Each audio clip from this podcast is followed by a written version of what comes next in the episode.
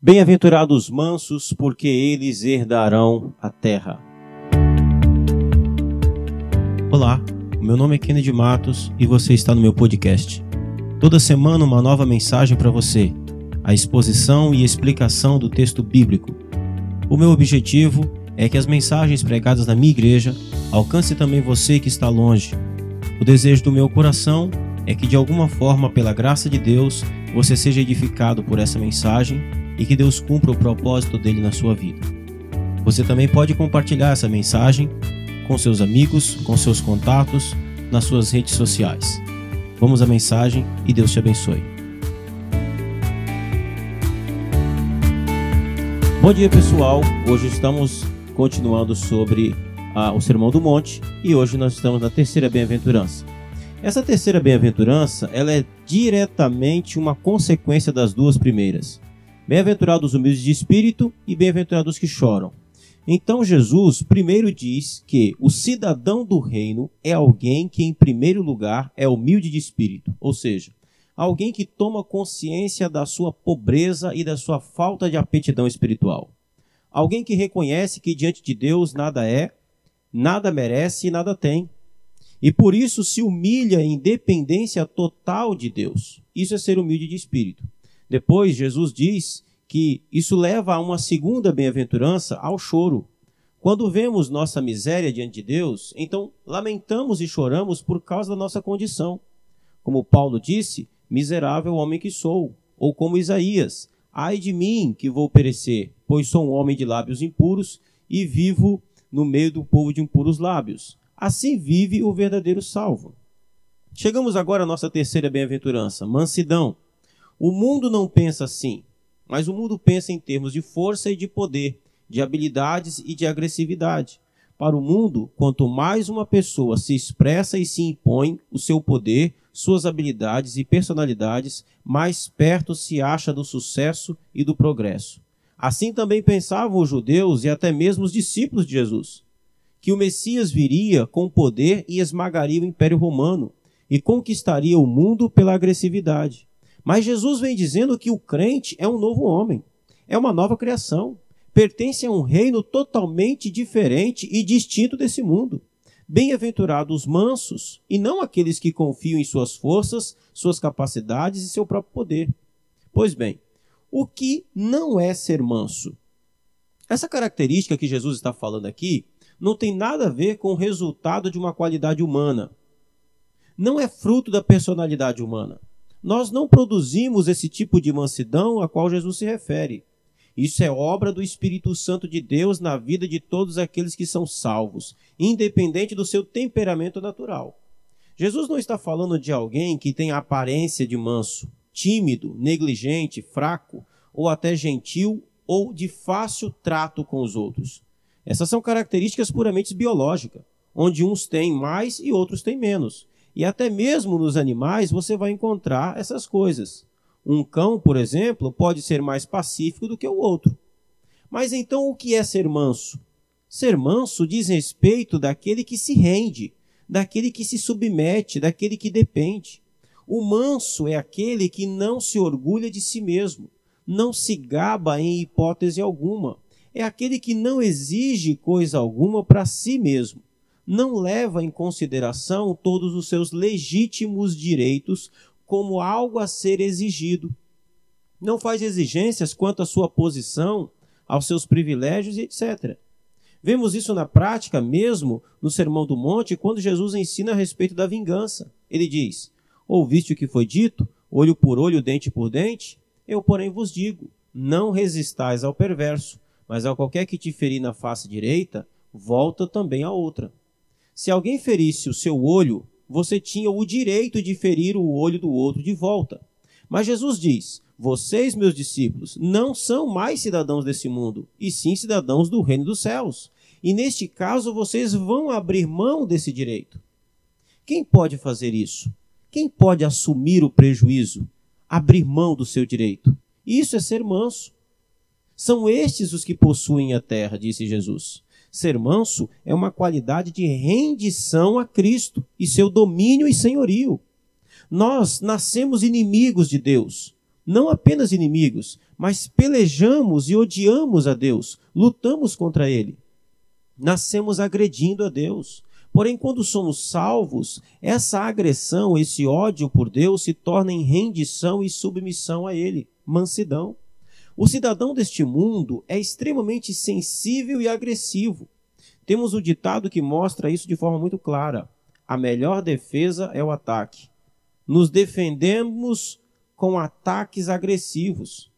Passamos a vida inteira cuidando de nós mesmos e dos nossos interesses, lutando e agredindo para conquistarmos alguma coisa. Mas ouça mais uma vez o que Jesus diz: não é a bravura, a luta, a agressão que vai fazer você conquistar alguma coisa, mas a mansidão, o render-se, o submeter-se à dependência. A Bíblia está repleta de exemplos de pessoas que foram mansas. Veja o caso de Moisés. Sua história conta que Deus transformou este homem de forma poderosa. Moisés achava que podia resolver e conquistar as coisas pela força do seu braço, e assim se tornou um assassino no Egito. Mas depois que ele teve um encontro com Deus e andou com Deus, Deus o transformou em um homem mais manso da terra, submisso, obediente, rendido a Deus. Paulo é outro exemplo maravilhoso dessa bem-aventurança. Antes de ser salvo pela graça de Jesus, ele dá testemunho de si mesmo. Ele dizia: Fui blasfemo, perseguidor e insolente. Um homem que perseguia a igreja de Cristo, um touro bravo que se revoltava contra o aguilhão e se machucava. Mas veja a mansidão desse homem. Submetia-se a tudo em sujeição, rendido, obediente a Deus e ao próximo. E o maior exemplo de mansidão, óbvio, é sempre do próprio Cristo. Quando insultado, Pedro diz, ele não revidava. Quando sofria, não fazia ameaças, mas entregava-se àquele que julga com justiça. Mesmo sendo Deus, não levou isso em conta, mas sujeitou-se ao Pai, se tornando homem, humilhando-se como servo, dependente em tudo daquilo que vinha do Pai. Nunca fez uso do, nunca fez uso do seu direito de Deus em benefício próprio. Orava não porque tinha poder ou porque não tinha poder, mas porque era manso e dependente do poder do Pai. Permaneceu rendido e submisso até o fim, até a cruz. Abriu mão dos seus próprios interesses pelo interesse do seu Pai.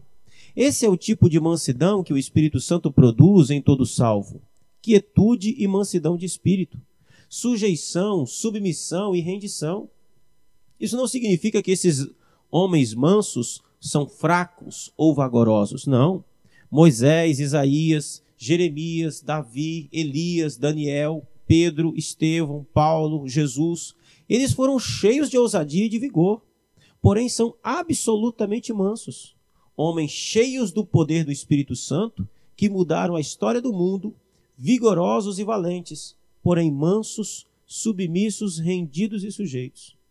Todos eles e todos nós fomos capturados e presos pelo general do exército dos céus o nosso ego prepotente foi derrotado e nós fomos amansados. Pessoal, aqui eu quero trazer uma conclusão para a gente entender uma coisa. Essas três primeiras bem-aventuranças têm a ver exatamente com isso. É a operação do Espírito Santo transformando o nosso ego em primeiro lugar. Ou seja, antes de Deus transformar nossas obras, ele transforma o nosso caráter. Passamos a vida dizendo para nós mesmos que não precisamos de Deus e que podemos nos salvar de alguma forma. Então o Espírito Santo vem, nos convence de que não, que na verdade somos espiritualmente pobres e não temos nada. E isso é mortal para o nosso ego. Depois passamos a vida fazendo as coisas para evitar que choremos pelas nossas culpas. Não gostamos de chorar. Afinal, isso é admitir a culpa dos nossos pecados e, portanto, passamos a vida inteira tentando abafar o choro da nossa confissão e miséria. Mas o Espírito Santo vem e mostra nosso real estado, e então fazemos como Pedro depois que o galo canta: choramos amargamente. Isso é outro golpe terrível no nosso ego. Passamos a vida como Paulo, lutando contra Deus, sendo insubmisso, desobediente, prepotente. Não gostamos de nos dobrar, de nos render. Fazemos de tudo para termos nossa cabeça lá no alto diante de Deus. Não somos em nada diferente do arrogante fariseu que orava de si para si mesmo, dizendo: Graças te dou a Deus, pois eu não sou como os demais homens. Isso é insubmissão, é arrogância. O Espírito Santo então vem e transforma nosso coração, nos fazendo mansos. Todas as três primeiras bem-aventuranças que nós vimos até aqui é uma obra direta no ser do homem. Meus amados irmãos, eu pergunto a você: você reconhece a sua pobreza espiritual diante de Deus? Você vive totalmente dependente da graça de Deus? Você chora pela culpa dos seus pecados? Você chora por não conseguir ser manso como Cristo é? Você tem se sujeitado a Deus, sendo submisso à voz dele, suportado tudo e todos por causa de Cristo? Este é o início de uma boa obra. Que Deus possa cada dia mais concluí-la até o dia do nosso Senhor Jesus Cristo. Eu quero dizer aqui, concluindo com a, o resultado dessa bem-aventurança, ele diz: Bem-aventurados mansos, porque herdarão a terra. A terra que, a, que ele está falando não é essa terra. Essa não é a terra que Deus preparou para nós. Jesus disse em João capítulo 14 que ele foi preparar lugar. É uma nova terra.